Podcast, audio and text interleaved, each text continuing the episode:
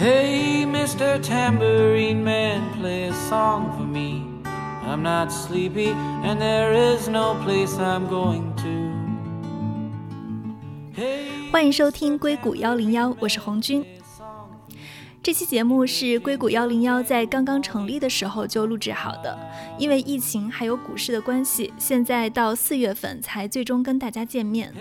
我们成立这档节目的初衷，也是把硅谷最近发生的事情、硅谷发生的一些趋势性的变化，通过亲历者的一线故事告诉大家。那这期呢，我们聊一下大麻行业。大麻究竟是一个怎样的行业？它又跟科技有着什么样的关系？今天我们邀请到的嘉宾是苏汤，他会给我们讲他是怎么在中美监管下合法的种植大麻的故事。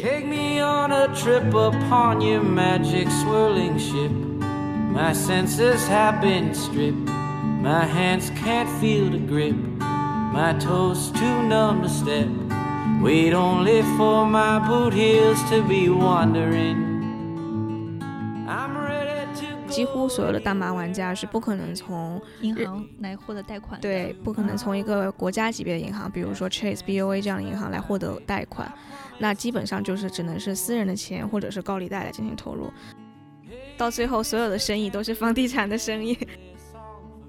或美国这个阿片类的药物滥用，每年死的人实际上比车祸还要多，特别可能是在经济欠发达的地区，可能很多失业人群就靠这个止痛类的药物就昏昏沉沉一天就过去了。就是说他没有病痛，他可能只是为了麻醉自己，让自己的日子好过一点。嗯，我们在的那个地方叫 Emerald Triangle，中文叫翡翠三角，实际上它对标的就是亚洲的这个金三角。为什么呢？因为它是三个县交界的地方，也在山谷里。属于三不管，就比较适合当时偷偷摸摸种。今天呢，我们请到了一个非常特别的嘉宾苏汤。苏汤是 ICS 公司的创始人，他今天将给我们讲一个非常好玩的话题，他是怎么样在红线以内种大麻的故事。苏你好，你好红军，你好听众朋友，你简单介绍一下你的公司。我们我是硅谷科技大麻公司 ICS 的创始人。那我们于二零一七年在硅谷成立，主要注重于给传统的大麻行业做一些技术赋能。那无论是从前期的育种种植，到后期的呃提取、精加工，到 C 端的产品，我们都有涉足。说一个让大家觉得很有趣的事实，就是我们其实在中国和美国都有合法的种植大麻。你们是从二零一七年就开始种植大麻？其实，在加州，我们是从二零一四年就开始相关的布局和种植准备的前期。啊，这当中涉及到一个监管的问题，因为美国它是一个比较分裂的政府，联邦并不拥有所有的管辖权。那联邦也是把大麻的合法和种植经营权下放到了每个州，每个州又下放到了每一个城市。那也就是说，啊。比如举一个很简单的例子，比如说加州，那他说啊，我们的医用大麻合法了，那每一个城市呢都有自己的权利去界定医用大麻是否合法。所以从一四年开始，我们是在北加州进行了一系列的游说活动，推动了当地大麻的合法化，然后再去进行合法的种植和经营管理。在二零一四年的时候，它这个医用大麻是不是合法？当时还没有明确的界定。在二零一四年的时候，我们所在的北加那个城市，啊，还没有完全界定它是否合法，就是它还是除了州的界定合不合法，然后还需要城市来界定合不合法，就是它是一个非常分散的这样的一个监管的状态。对，这里就很有趣的地方是在于，即使在现在，呃，娱乐大麻在全美国也是违法的，它是联邦一级的管制药品。但是在三十三个州是可以医用大麻合法，有十二个州是娱乐大麻合法。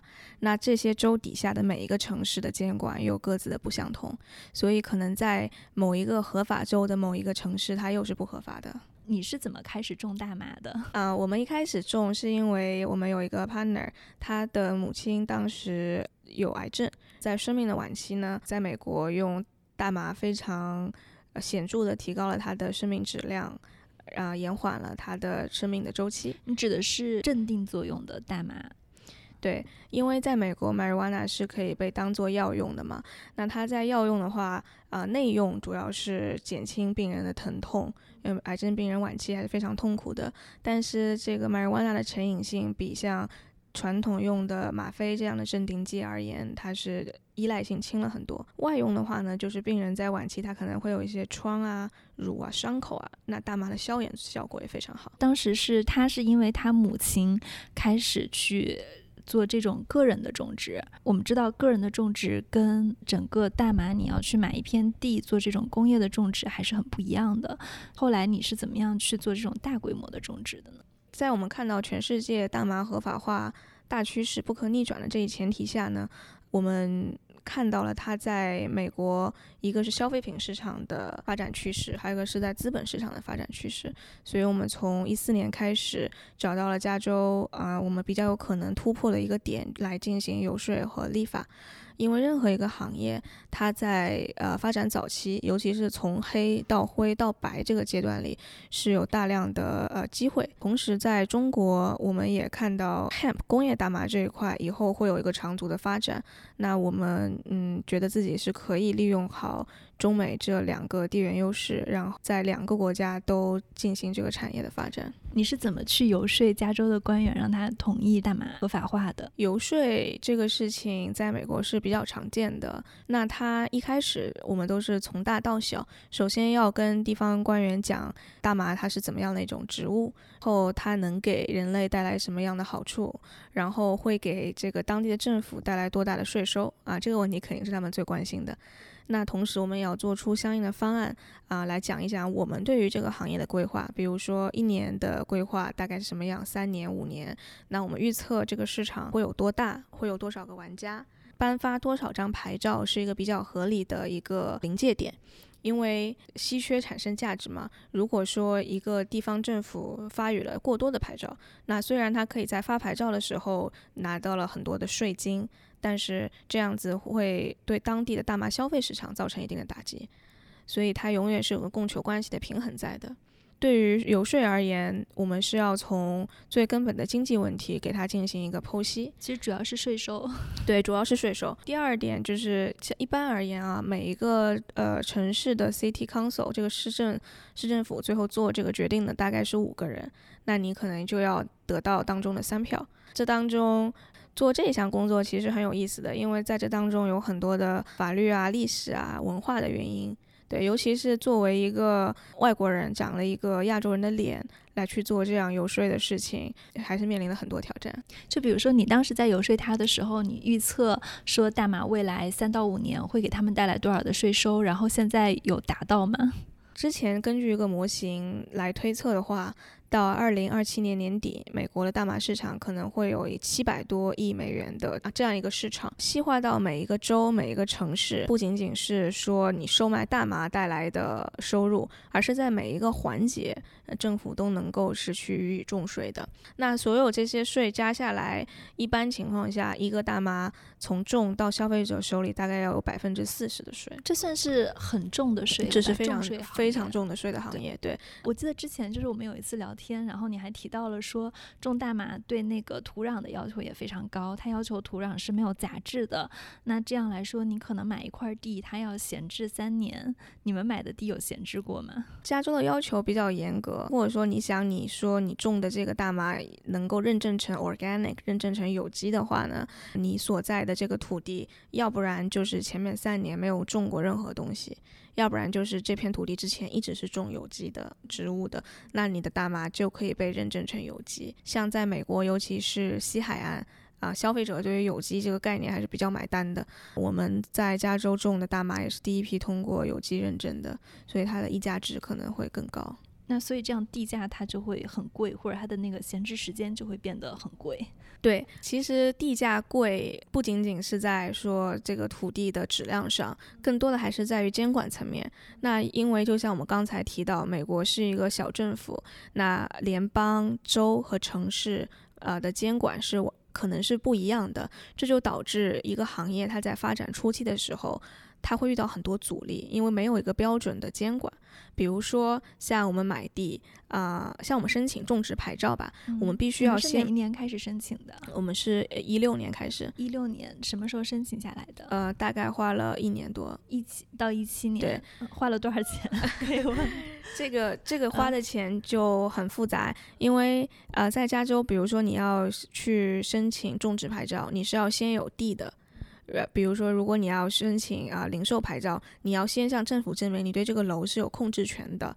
所以简而言之，就是说，在我们申请牌照之前，我们先要去买地，先要去把这个地啊规划建设成就是政府希望的样子。那这个时候大家就想说，那我们可以通过银行贷款来解决这个问题。但是这里面比较呃 tricky 的一个地方就是在于。大麻在联邦还是违法的一个状态，所以意味着几乎所有的大麻玩家是不可能从银行来获得贷款。对，不可能从一个国家级别的银行，比如说 Chase、BOA 这样的银行来获得贷款。那基本上就是只能是私人的钱或者是高利贷来进行投入。那高利贷的话，可能它你是一个大麻玩家，可能高利贷的点数呃年利率可能是十八百分之十八到百分之二十四。你的第一批资金从哪里来啊？我们第一批就是种子基金的基本的一个组成，就是 family, friends and fools。OK，相当于自己掏的钱。简单来说，对我们到现在还没有融过资，都是呃自己的钱在里面。你你当时会心虚吗？就比如说，因为你把一个地一个楼买下来了，然后他的那个牌照还没有申请到，毕竟这也是一个挺大的投入的。啊，我们一开始是从 delivery 开始做的。delivery 它是个比较轻的一个，呃，它不需要重嘛，你只需要拿到相应的牌照和雇佣人员就可以。那后来也是看到整合全产业链的利润点，所以决定去买地，呃，去做这样一个一个一个一一个实业啊。可能也是亚洲人的天性吧，觉得无论怎么样，这个地始终在手里。买了对吧？即使不做这个娱乐大麻，可能也不亏吧。也是一个房地产的生意，也是一个 房地产的生意。对我们今天早上还聊到最后，所有的生意都是房地产的生意。做孵化器的都在炒楼了。从这点来看，而且因为我们是在当地政府合法，在这个市合法大麻之前买的，所以我们是买楼和游说同步进行的。所以当时我们的地价并不是很贵。那随着我们把合法化游说成功之后呢，楼和地的价格的确是呃迅猛的增长了。这个时候就多后悔没有多买几套。那我们再说到种植，种植大麻跟种植其他的农作物，它所要的人在中间花的精力是有什么不一样的吗？需要当地的农民有是一个比较 labor intense 的行业，怎么去找到这些人？嗯，我们在的那个地方叫 Emerald Triangle，中文叫翡翠三角，实际上它对标的就是亚洲的这个金三角。它之前在美国就是最早一个种 marijuana 的区域，为什么呢？因为它是三个县交界的地方，也在山谷里，属于三不管，就比较适合当时偷偷摸摸种。这样子的历史之下，就有。已经有了好几代的农民，都是世世代代去种这个，所以他们都非常了解这一块儿。对，那当地的农民，他们的好处就他们非常了解这个植物，而且他们是真心的热爱这个植物。他们自己可能生病了，也会去从这个植物身上寻找它的一些医用的价值。对，像我们雇佣的农民，都可能是第二代、第三代农民，都是十七八岁就一直在种麻的。你们大概现在有多少个人在看护大麻这一块儿，室内跟室外的？五到十个农民是在种植端的啊，因为种植端种完之后呢，它需要进行修剪。那如果说你去把你的花送到别的地方去剪的话，那这个剪花的地方就必须要有处理的牌照。嗯，我们现在有很大一块业务，就是看中了当地很多中小农民，可能只是自己去种。但没有能力去处理后面的这个相应的工程，所以我们有很大一块业务就是呃在帮助当地的农民进行 processing。因为如果说我们只处理自己种的花的话，这个规模还是比较小的。我们还是希望能够把当地的农民都一部分的变成啊，相当于我们有协议或者有合作关系的这样一个一个生态。这是一个科技含量高的部分吗？啊，这是一个非常好的问题。其实现在啊，就是如果我们只谈花，就抽的这个花的话，成本很大的一块就是在人工。像我们刚才说的，你这个种，然后你的剪，都是非常 labor intense 的。像我们剪花的农民，一天可能要工作十个小时，这个他们的工资也是不低的。那科技可以在哪些方面改变呢？这也是为什么我们后来成立 ICS 这家公司，想用科技去解决传统农业的问题。像我们刚刚说的种植和 processing，就有两块可以提，可以很大的帮助。第一块，比如说这个处理，处理的话，原来都是人工一个个去剪，嗯，那现在我们可以通过人工智能去设计一个机器人。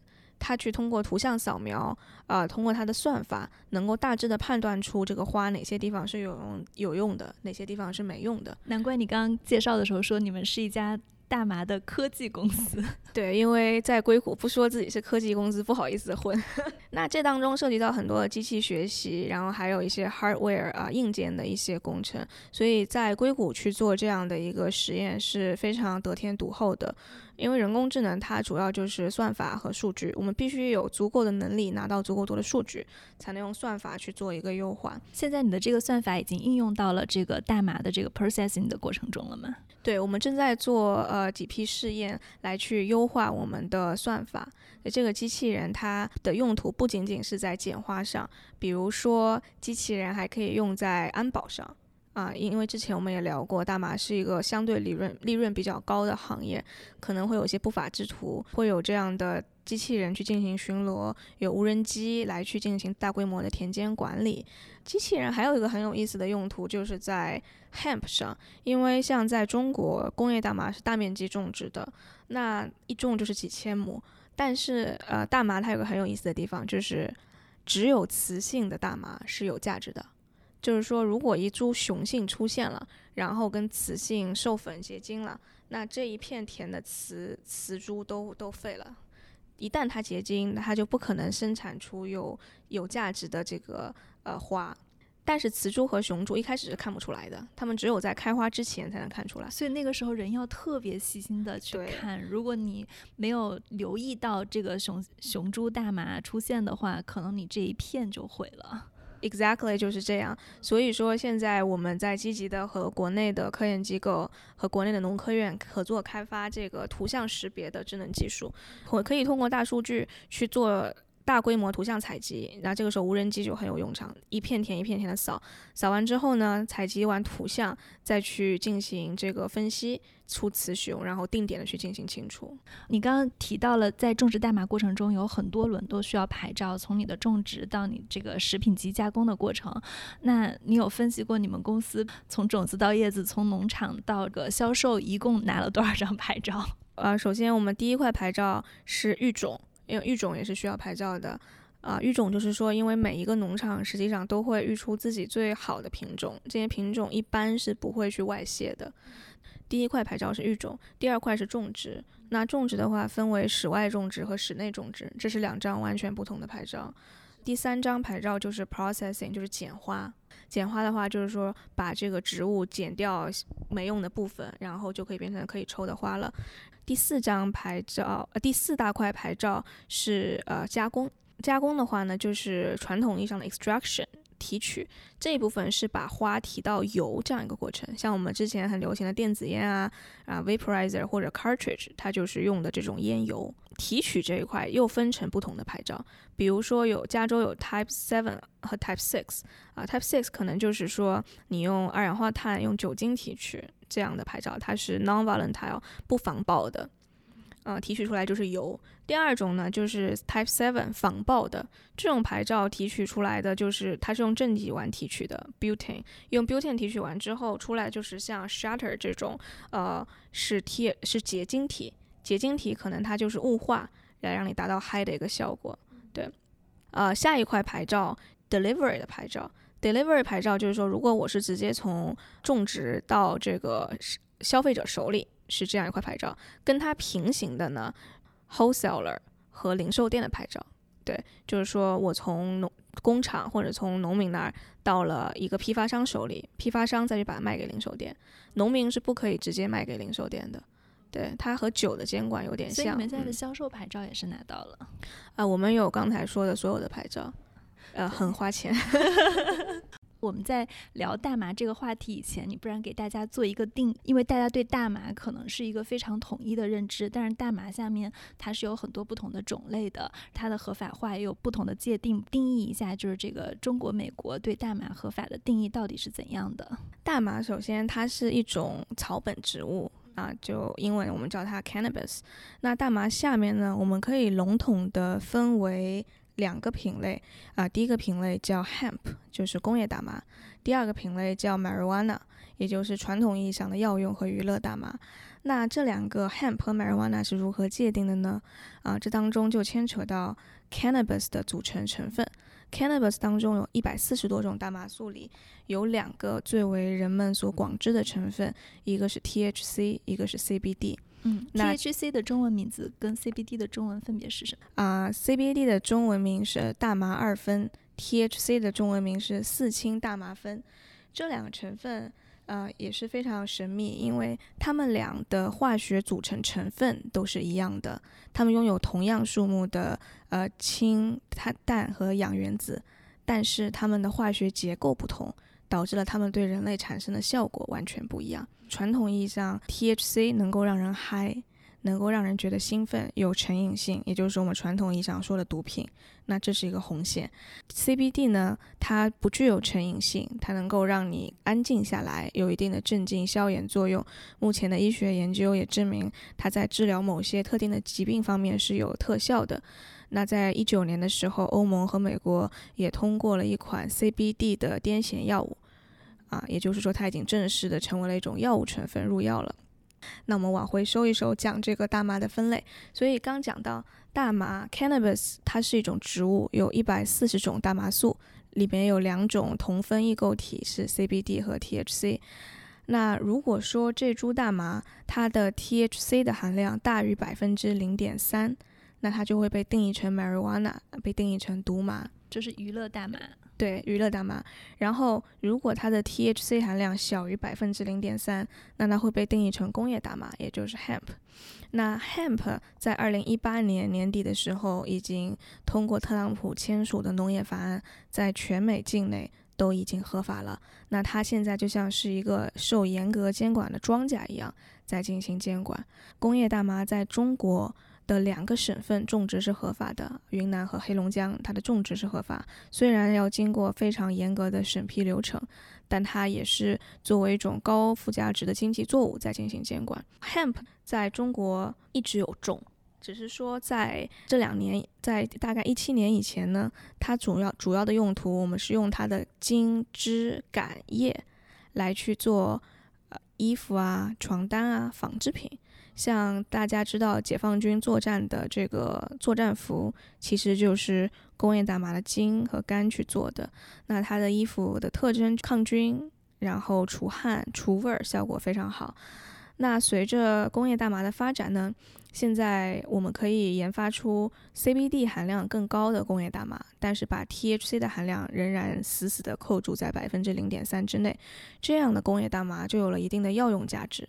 因为它 CBD 的含量可以从百分之一到百分之二十不等，这当中提取出来的 CBD 可以用在呃各种消费品里，比如说护肤品，可以作为原材料添加在饮料、食品和药品里。像在中国，现在 CBD 添加的护肤品就是已经可以合法销售了。现在中国有这样的护肤品上线吗？有。啊，卖的贵吗？对中国是这样，中国在二零一五年的时候通过了一个化妆品的原材料目录，这当中呢，把大麻叶提取物作为了一种合法原料进行添加。中国在一八年和一九年的时候，大概有两百多个大麻叶提取物的护肤品通过了备案，所以我们预计在这两年，大家会迎来一个呃护肤品 CBD 护肤品的小高潮。你刚刚提到大麻，它分为医用大麻或者说工业大麻和娱乐大麻，他们在种植的时候，这两种大麻是同一种东西，还是两种？还是它就是从？产品上这是两种不一样的大麻，这当中就有一个词语上的一个定义啊，因为中国和美国对于大麻的监管，群众对于历史的认知不一样，所以呃，我们可能要做一个词汇上的定义。那首先从 marijuana 开始说，嗯，首先我们定义了 THC 含量大于百分之零点三的叫 marijuana，这在中国传统定义里叫做毒麻。啊，但是在美国呢，毒麻它是有两类用途的，一类是药用，一类是娱乐用。同样的一株毒麻，可能在某些州它是药用合法，娱乐不合法；但在有些州，它既药用合法又娱乐合法。比如说，在美国有十二个州是娱乐的 marijuana 合法，有三十三个州是药用的 marijuana 合法。加州是在二零一八年通过的娱乐大麻的合法化，是吗？对，所以说在加州现在娱乐大麻合法了。简而言之，任何一个年满二十一周岁的人，带着他的身份证，就可以就可以种在家里种六株。他也可以去任何一个零售店里合法的去购买娱乐大麻。但是在药用大麻合法，但是娱乐大麻不合法那些州呢，一个成年人就要带着医生的处方去购买药用的 marijuana，它就像一个处方药一样。我之前看见就是有一个种大麻的人，他在网上写过一段话，他说大麻种植令人兴奋、令人激动，也令人沮丧。过程中的每一个节点上都需要应对各种各样的事情，加上大麻是一个非常高利润的行业。所以也会有人在各个环节，不管是偷盗还是抢劫，会会发生各种意外事情。你们有遇到过吗？对啊，我们运气比较好，没有遇到过抢劫，可能是因为人工机器，呃，这个智能机器人震慑了一批违法分子啊。但确实，这个行业它令人激动，也令人沮丧。它沮丧的地方在于，它的每一个环节是破碎的。那就像我刚刚说的，可能整个环节下来就有八九张牌照，啊，每一块当中都有不同的 party，就是在在当中有不同的人和不同的群体在当中。那有人的地方就有江湖，一旦它的这个环节支离破碎之后呢，就会有各种各样的骗局啊，然后会有各种的信息不透明啊，所以这个时候其实科技是能很好解决这些问题。比如说像在以前我们做一个 deal。比如说，把这个一个花剪好的花卖给零售店，这当中，因为我们必须要经过这个批发商嘛，可能这当中就会有，我们打一个电话给这个呃零售店，可能这当中你会发现电话会议突然多了七八个人，都是各种各样的 broker，就是我们也我们也不是直接认认识这个零售店的人，可能是一个朋友的朋友介绍他朋友的朋友的朋友，所以这个行业就它的链条太长。导致这当中利益相关方太多啊，每一方可能在做生意的时候都要或多或少加一点价，嗯，导致实际上它的这个呃黑产的这个市场还是很猖獗的。对，因为税收太高了，到最后，所以很多消费者他宁愿去黑市上买。但黑市买的问题就是你不知道你抽的是什么，可能这当中这个花它是不干净的，或者说你抽的这个油，它在提取的时候加了很多廉价的这种油，对你的身体造成很大的伤害。这反过来会伤害大众对于这个行业的认知。所以在这个时候，科技可以发挥的作用，就是可以减轻啊每一个环节中间环节的不信任。可以把它做成一个去中心化的，不需要呃第三方来背书点对点的这样一个交易过程。所以你现在是有用区块链的方式做吗？因为你提到去中心化，我就想到了区块链。对，本来是不想提区块链的，因为要不然我们这个今天的话题就是感觉好多的 buzzwords，各种时髦的词儿都上了。那其实区块链在大麻交易当中是一个呃比较有效的手段啊，因为它确实能够解决人和人之间互相不信任的问题。我们自己也是有开发啊一套区块链的系统来去增强这个行业里面的信任。我听你说，我觉得就是整个大麻的行业，就是除了你到种植的这个环节以外，另外在销售，包括你跟中间的供应商打交道，这个可能就是跟人打交道的部分才是真正的难点，而不是说跟植物的 那一部分。对，我觉得你总结的特别对，因为植物这个植物，它在美在西方其实是一个种了世世代代的植物，它种植难度并不是最大的，最大的难度是在于这个行业目前处于很新的一个阶段。呃，无论是监管者、消费者还是从业者，实际上对这个行业的了解都不是那么深刻啊，并且之前这个行业的从业人员可可能相对五花八门、参差不齐，缺乏一个有效的力量来对行业进行一个整合。啊。那随着像加拿大也把大麻全境合法了，美国也通过了参议院呃众议院的合法，我们看到越来越多的正规军加入了这个行业，我们也看到了越来越多的呃非常正规的大麻上市公司，像 Aurora、Canopy Growth 这样的上市公司，在引导这个行业的发展。所以我们觉得这个行业在未来十年还是一个朝阳行业。我们的突破点就是用技术来进行这样的一个整合。呃，我之前看到就是大概加州是在二零一八年开始通过了这个娱乐大麻的合法化嘛。虽然说它这个合法化通过了，但是它的税收预期跟它是希望就是大家买娱乐大麻能够去到正规的店里、有牌照的店里，透明的去购买大麻的。但是像你说的，大麻的税太高了，地下的活动依然。很很猖獗，所以我看到的呃数据是，他们在就是至今整个加州管理局统计，呃核发牌照的预期不到预期的百分之十，并且最开始他希望从大麻收取的税收远远没有达到，可能到今年也不到十亿，所以说它还是有很大的黑产的部分在中间的。你们在中间会遇到比如说跟黑色产业链斗争的这样的事情吗？啊，对，当然有遇到过。嗯，首先，作为一旦我们成为了一个合法的经营者，我们是绝对不不去敢不敢再去碰黑产的。只要政府发现了我们有私下偷偷卖，我们所有的牌照都会被吊销。那政府是怎么样来发现和做这个监管的呢？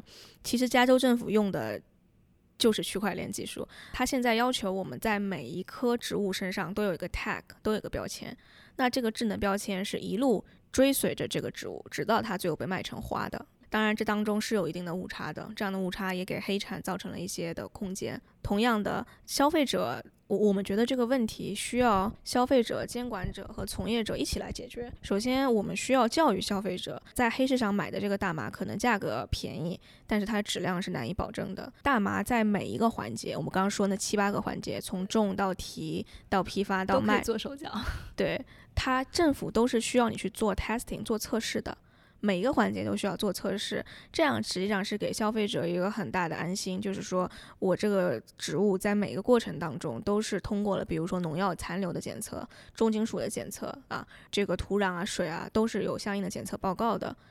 这个是我们去保证消费者的一方面，第二方面就是我们也希望通过技术能够减轻交易的成本。你刚刚提到的成本，有一部分成本是监管成本、税收成本，其实还有一部分是整个中间供应商加价的成本。对对对，完全就是这样的。所以通过技术手段是可以把这个交易成本，就是供应商的这个成本降下来的。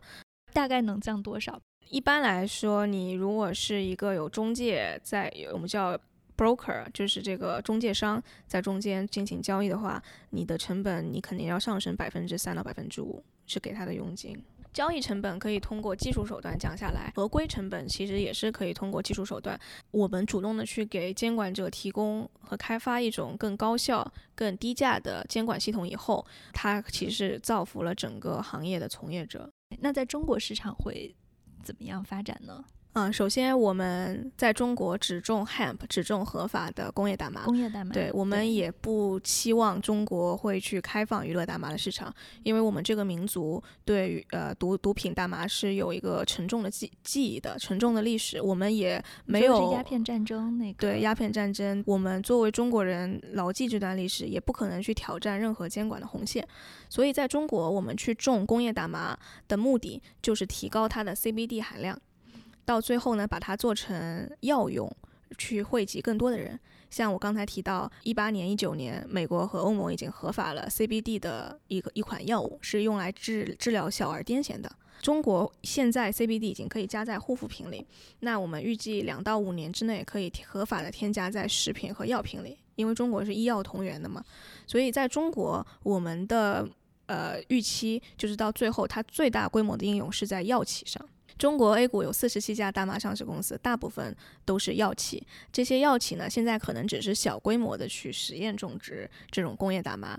大麻入药，这个它是有无可取代的作用的嘛？就比如说大麻作为镇定作用，因为之前的麻药也会有很多有相似的镇定作用的麻药。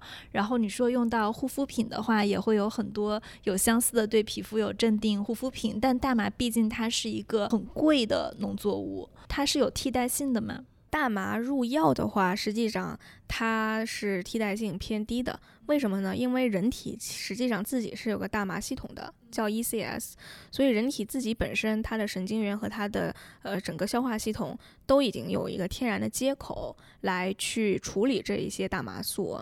所以说，大麻如果是内服。呃，来去做药用和食品价值的话呢，它的可替代性相对还是比较低，且它作为这个麻醉用品，它的成瘾性是远远低于吗啡，所以它去治疗癫痫啊、神经方面的疾病是有比较大的作用。对，我觉得你说它的成瘾性低于吗啡，这个其实还是蛮打破我的认知的，因为在我的认知里，可能大麻就是一种成瘾性会更高的药品。是这样的，就是说，在呃娱乐大麻层面，首先我们一定要强调了一点，就是它在中国是非法的，我们一定不可以碰，在中国一定不可以碰娱乐大麻，无论有多好的用途，无论有多好的借口啊，我们都是坚决不能碰的红线。在美国，实际上啊，大麻的成瘾性并不是一个经常被讨论的话题，因为美国这个国家人民没吃过什么苦，他们真的是忍受不了一丁一点儿疼痛的。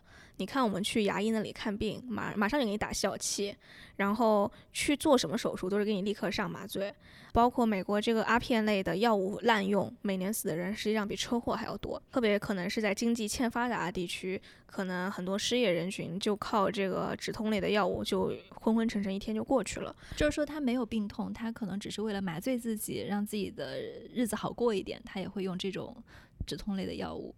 就像我们说的嘛，因为这个国家就吃不了苦嘛，没有经过什么大风大浪，像包括呃你抑郁了呀，对吧？或者你声称你有抑郁啊，都是可以去拿到医生的这个证明，然后去买大麻的。我听说就是大麻对抑郁是会有反作用的，它会刺激到你更加抑郁，可能短暂的是好的，长期的是一个刺激类的药物。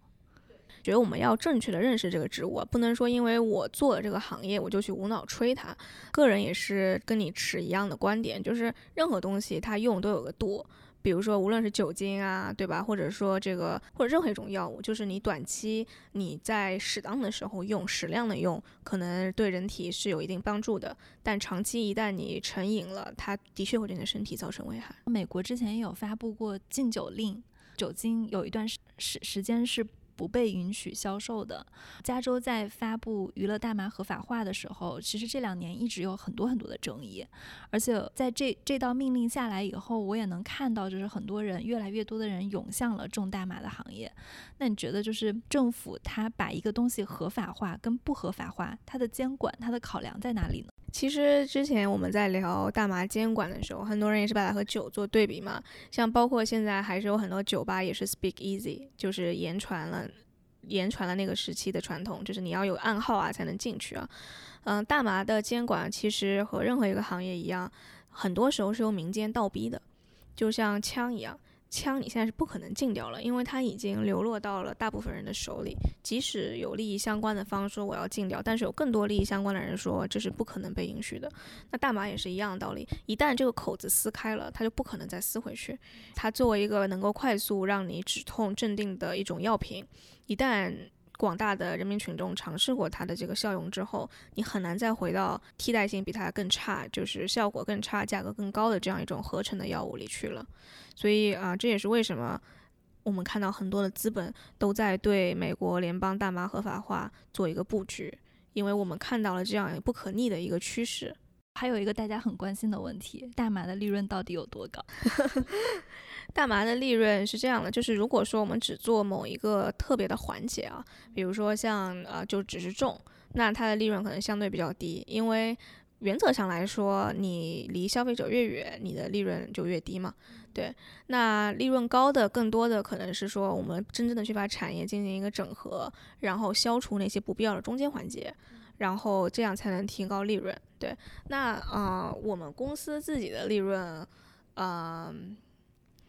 这个可以找我私下来聊，比如我们举个简单的例子吧，一个花儿就是你剪花，然后这个卖的利润可能是百分之三十到百分之四十，然后如果你是做你你有了拿到那个七级防爆牌照，就我们刚刚说那个用正极烷提取的 wax 那种，它的利润率可能会达到百分之百。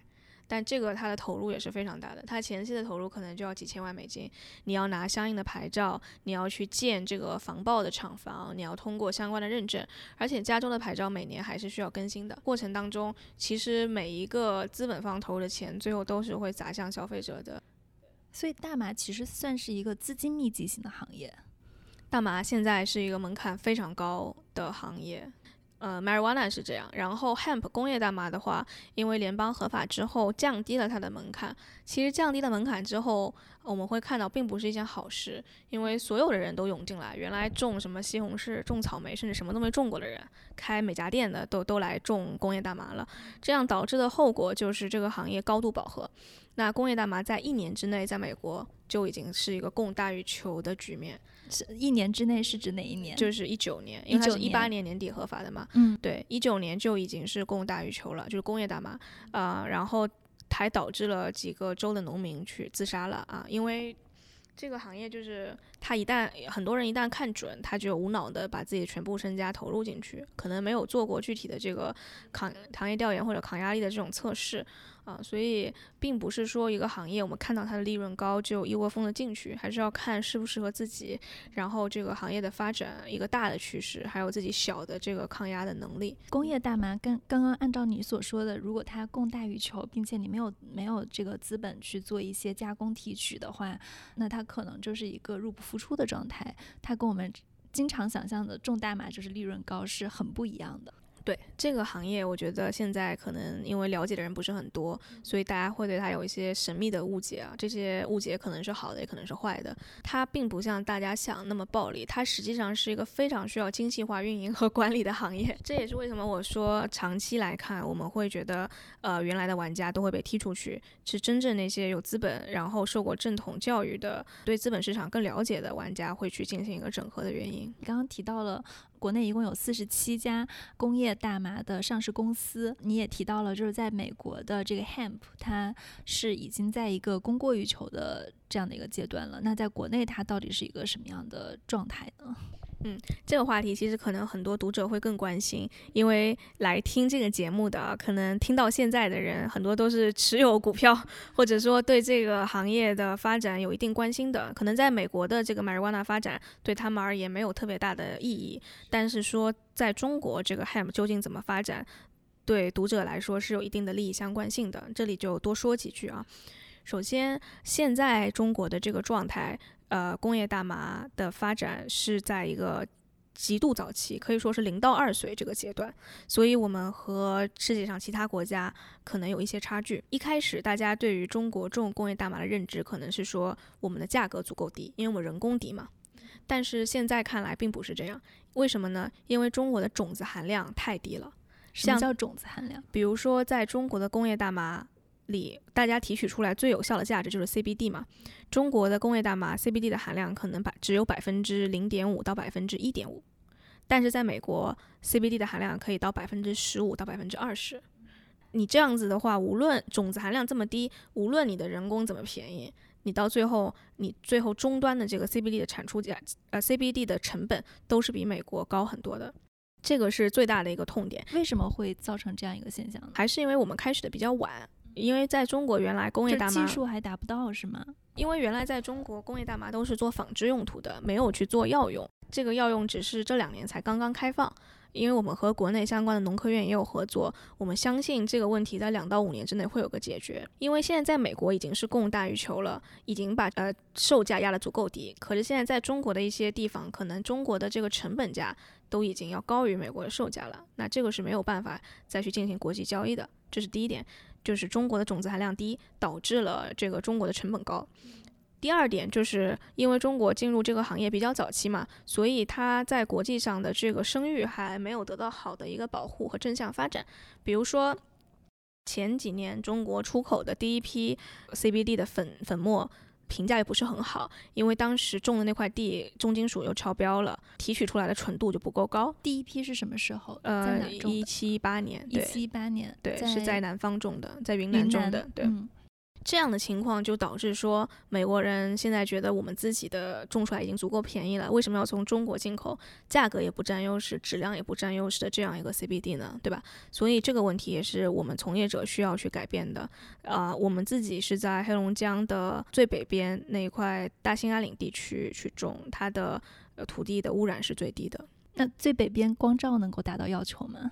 呃，我们会先在温室里做育苗，就是把它长到青少年之后再去大规模的种。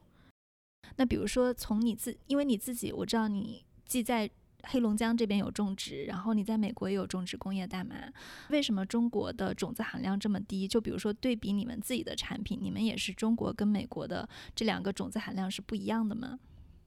它的中国的含量低，首先有个客观上的原因啊，就是因为中国和美国的检测标准是不一样的。中国是整棵植物搅碎了进行检测，美国是检从花开始检测花下面十公分，所以说美国这个比较占优势。在对比的时候，我们首先要统一一个呃测量的标准，这是第一点客观的。主观上而言，还是因为我们中国开始的比较晚。这方面的研究不是很多，但这些年国际国际之间的交流非常多。那包括去年我们也回国参加了国内的一些学术会议，在美国也接待了啊国内科研机构的一些拜访。随着这种国际交流的加深，我们觉得两到五年之内，这个中国的种子含量能够急速的提高。现在工业大麻是主要是在国内销售，然后医用。现在工业大麻提取出来的 CBD 呢，基本上百分之九十九都是出口的。只有很少一部分是用在护肤品里的，因为中国现在的消费市场还没有完全打开，所以，但是它不是工业大麻吗？工业大麻是 to B 的，对，因为工业大麻里提取出来的这个 CBD 呢，主要还是 to B 出口到美国或者其他国家，只有很小一部分应用在护肤品里，因为护肤品本身添加的量就很少嘛。这个工业大麻，包括你刚提到说这个发展问题，我们也是。分析啊，就是如果消费品市场不打开，它就没有办法去倒逼这个行业的一个健康发展。所以我们也是期待看到中国开放更多的 CBD 的呃添加的范围，比如说可以添加到药品里，添加到食品里，特别是药品，因为药品的添加量是远远大于这个护肤品的添加和消耗的。只有到了这一步，它才能去倒逼行业的上游去做一个更快的发展和调整。美国现在有添加到药品里吗？美国和欧盟现在都已经呃批发了那个 GW 第一款治儿童癫痫的药，它就是 CBD 添加到药品里，是全球第一例。呃，我们看到的数据是这两年会有越来越多的药品添加。美国现在每个州里你是可以把 CBD 添加到食品里，然后饮品啊、护肤品都是可以的。对对，所以加州出现了很多 CBD 的奶茶店，包括打这个概念的，其实它还是消费品，也算是工业大麻，它不算是娱乐大麻。啊，CBD 可以在工业大麻里提，也可以在娱乐大麻里提，但是肯定是在工业大麻里提划算。对，因为你种，你都种娱乐大麻了，肯定还是卖 THC 更划算嘛。那你觉得中国有可能会把它开放到食品里，奶茶、巧克力？在中国，如果是 Hemp 和 CBD 的话，我们是怀一个比较乐观的态度，因为啊，联合国呢。今年会开一个会，去来讨论是不是应该把大麻还是放在一级管制品里。如果联合国能把这个大麻从一级管制品里去除，那我们也期待亚洲的国家会去遵守联合国相关的规定，来去把 CBD 更细化的一个划分，而不是把它单纯的和毒麻混在一起来进行监管。中国是食药同源，我们也相信，如果食品开放，它也能很快的在药品里开放，去造福更多的病人。特别是 CBD 的用途是在于临终关怀，对于这个老年人、癌症病人这种慢性病人，它会有个非常大的作用。那随着中国人口老龄化，还有现在大健康的这个趋势，所以我们对于 CBD 的药用整体是比较乐观的。对比其他行业，大麻的独特风险在哪里？大麻在这个阶段独特的风险还来自于政策监管的不明确性。刚刚提到，在美国，联邦、州和城市的监管可能是相互矛盾的，那这样就给从业者带来了很大的困扰。那它给从业者带来困扰的同时，实际上也对资本方提出了很大的挑战。像我们之前啊遇到的一些投资人，他们可能就会说。我们对大麻这个行业很感兴趣，可是我们不会投加州的任何大麻行业，因为呃加州的监管很重，然后呢又在变来变去，那对于投资人来说这就是一个不确定性。对，那对我们从业者来说，那这既是一个好事，又是一个坏事咯。一样的好事就是因为它把很大一部分人拒之门外，但提高了它的利润率啊。因为门槛越高的行业，利润就越高。我们经常说监管是最好的护城河，但是坏事就是说，在民众的认知度上，行业的普及度上，它可能就会落后一些。你自己在整个的做大麻的这个行业的过程中，遇到的最大的一次挫折是什么？遇到的最大的挫折。可能是一开始从业的时候，无论是作为一个女性，还是说作为一个亚洲人，可能会不被这个行业所接纳，这个是当时遇到比较大的挑战。你说主要是在游说的过程中。啊，无论是游说还是和行业里面人打交道，虽然说美国人比较单纯，但他们看到一个外国人的脸，看到是一个女生，可能或多或少还是会去怀疑你是不是认真的在做这个事情。尤其是我们团队可以说都是比较好的教育背景出来的，一方面是得不到行业里的人的理解，另一方面也是得不到自己家人或者原来圈子里朋友的一些理解。我们在硅谷做的还是一个技术型公司，是通过技术去赋能传统大麻行业的各个环。在中国做的是更偏工业大麻的种植和提取这样的传统行业。回到我们刚才那个话题，一开始第一次做这个行业的时候，我去参加一个行业会议，等我到门口的时候，发现都是骑着这个重型机车的，然后满身都是纹身的大叔。然后我就想，我就问他们，我说：“哎，你们是不是来错了？这是一个正儿八经的大麻学术研讨会。”大叔们就看着我说。哎，亚洲小姑娘，你是不是走错了呀？这儿可不是你应该来的地方。在面对一个新的行业的时候，行业里原来的阻力肯定是有的。对他们一开始的时候，传统的种植非常抗拒这种资本还有这种技术力量的整合，他们会觉得你是来切蛋糕的。那我们做的事情就是说，也要帮助他们去了解，我们其实是想帮助大家把这个蛋糕做大。还有一部分的压力还是来自于国内一些朋友，他们可能会觉得你是不是在美国去做毒品？那我们想澄清的就是，我们在美国更多的还是做一些技术赋能，在国内更多的是做药用大麻的一些研究工作。好，谢谢苏。好，谢谢红军啊，非常高兴能够来做这一期节目。然后我们也重申一下我们的立场，在中国毒麻是百分之百违法的，我们也不希望任何人去碰这个监管的红线。我们在中国会继续支持科研机构对于药用大麻的研究和发展，希望能通过药用去造福更多的人。谢谢。